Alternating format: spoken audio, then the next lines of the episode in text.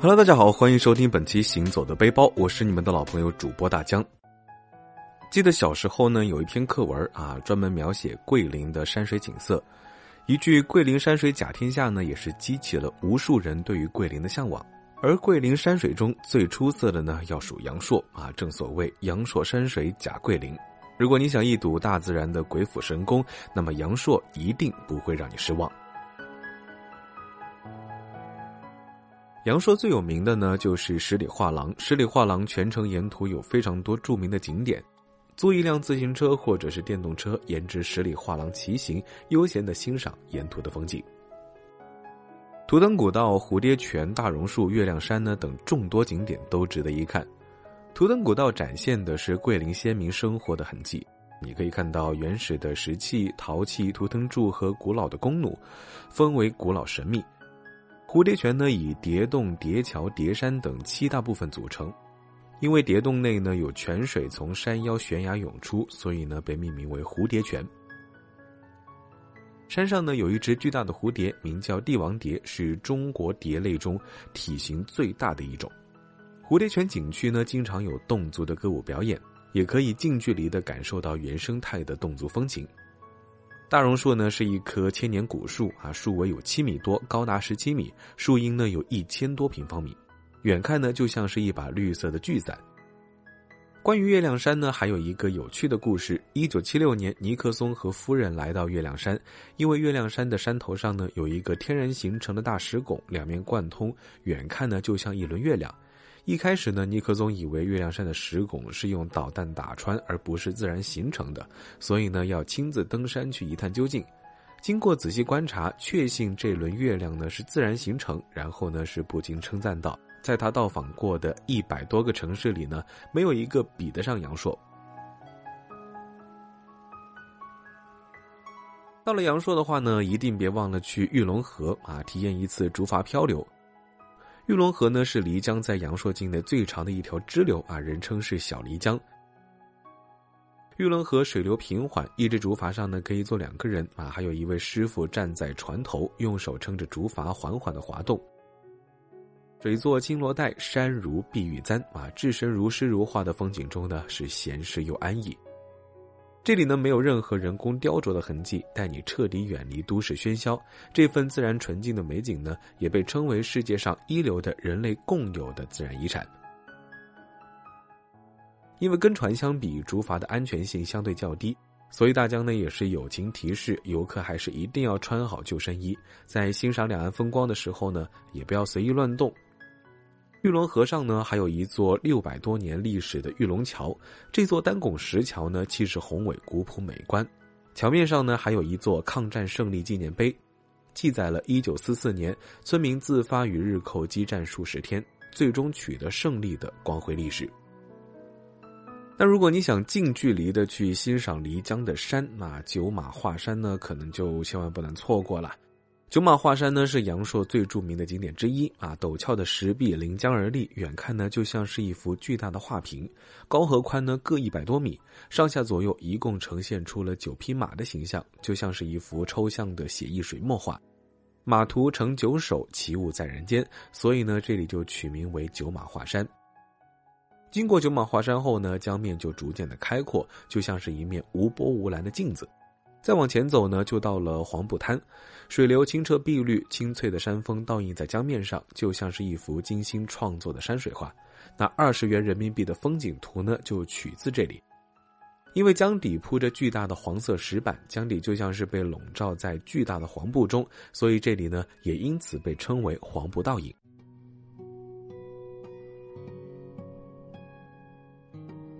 漓江的傍晚出奇的美，尤其是晴天，傍晚的彩霞呢，通红的一片，掩映在群山之间，水面上红霞的倒影从远处延伸到眼前，颜色热烈浓郁，就像是一幅明艳动人的油画。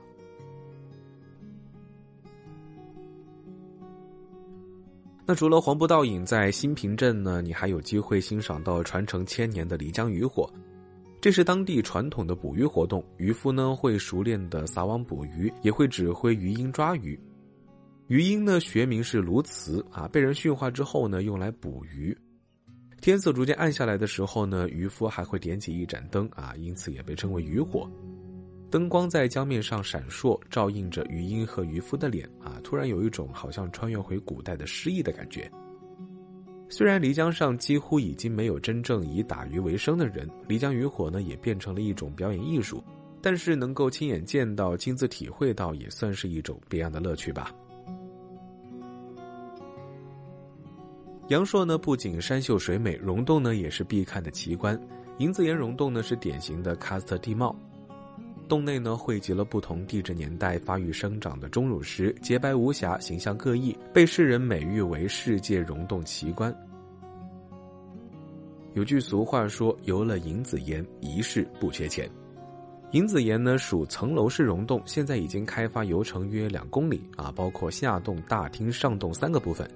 银子岩洞最著名的景观就要数音乐石屏、瑶池仙境、雪山飞瀑三绝，造型呢是栩栩如生，搭配上精心布置的灯光呢，就像是掉进了五光十色的童话世界。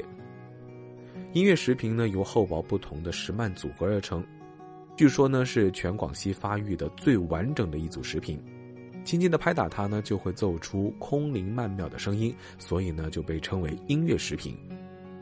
瑶池仙境静谧优美、形态各异的钟乳石倒映在水面上，随着灯光变换，美轮美奂啊！说是仙境，真的是一点都不为过。雪山飞瀑呢，就像是一座倾泻而下的冰瀑，钟乳石的质地配上五彩缤纷的颜色，是有一种独特的美感在里面的。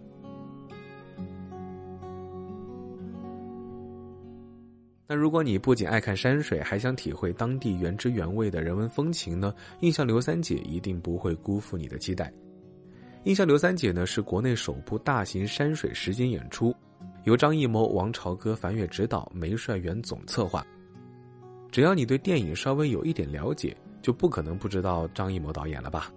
今年冬奥会开幕式呢也是他的手笔。王朝歌呢是零八年奥运会开幕式闭幕式的导演。二零年惊艳众人的沉浸式演绎项目《只有河南戏剧幻城》呢，也是他的导演作品。导演樊跃呢是国家一级舞台美术设计师，而总策划梅帅元呢是被称为中国实景演出第一人。据说啊，还是他邀请张艺谋来指导《印象刘三姐》的。正是如此强大的制作团队，也造就了这场视觉和听觉的极致享受。印象刘三姐的演出舞台呢，是以漓江书童山为首的十二座山峰为背景，通过写意的画面和耳熟能详的山歌，展现了漓江沿岸的自然风景和生活状态。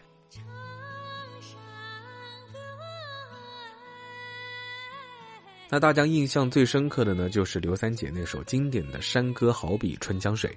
从远处缓缓划过一条船，一束光照在船上，一身刘三姐打扮的女性呢，唱起那首动听的山歌。声音响彻云霄，远远望去还能看到背后的山峰，在夜色中若隐若现。不得不说，在自然环境下欣赏原生态的演出，真的是特别的震撼。演出时间呢，一共七十分钟。为了达到更好的艺术效果呢，演出都是在晚上进行的。那参加演出的演员呢，也大多都是当地的村民。可能很多朋友不太熟悉刘三姐啊，刘三姐呢是中国民间传说中的歌仙，每年农历三月三当天呢，壮族人民都会举办祭祖对歌来纪念刘三姐，所以广西每年的三月三呢，其实都会放假几天。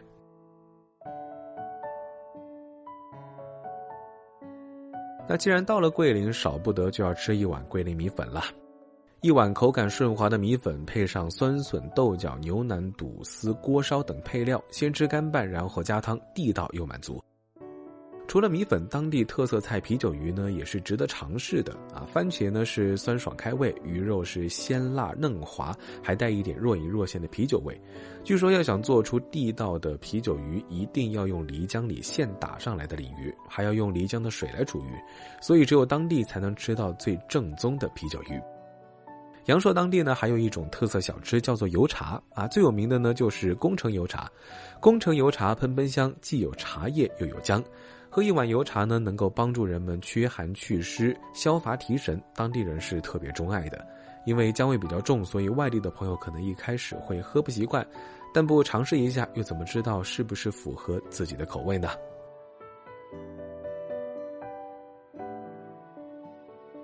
好了，本期节目到这里差不多就要告一段落啦。感谢你收听本期《行走的背包》，我是你们的老朋友主播大江，欢迎大家关注我的微博“谦大江”，谦虚的谦，也欢迎大家关注我的抖音，搜索“大江浪啊浪”就能够找到了。那如果你到了桂林，最想去哪里打卡呢？欢迎你在评论区里面留言。我们下期节目再见，拜了个拜。